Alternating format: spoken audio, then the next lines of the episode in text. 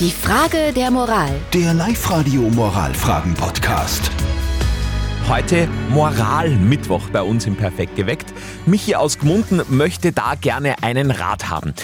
Situation ist so, sein bester Freund heiratet zum zweiten Mal. Er soll zum zweiten Mal Trauzeuge sein, hat aber Bedenken, ob das diesmal wirklich hält.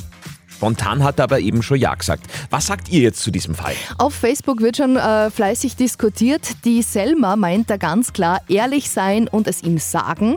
Die Maria schreibt, was ist das Problem? Es ist nur eine Unterschrift. Okay. Und die Judith hätte gleiche Inspiration für die Trauzeugenrede.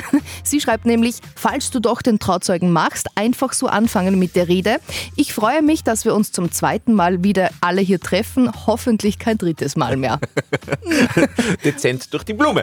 Äh, abschließend noch das Urteil von unserem Moralexperten Life-Coach Konstanze Hill. Also ich würde diese Bedenken mit ihm wirklich besprechen, ja, und zwar ganz freundschaftlich. Ich würde sagen, du, ich wünsche dir wirklich das aller, allerbeste. Ich habe nur diese und jene Befürchtung. Wie siehst du das? Und weißt du, Michi, ob was hält oder nicht, das kann man wirklich nie sagen. Es gibt keine Garantie. Ja, es kann immer alles enden. Es kann aber eben auch gut gehen. Aber als beste Freunde, auch als männliche beste Freunde, da redet man miteinander über sowas. Dann siehst ja seine Reaktion. Die einzige Frage, die zählt, ist es eine Liebesheirat? Also sonst würde ich es nicht machen persönlich.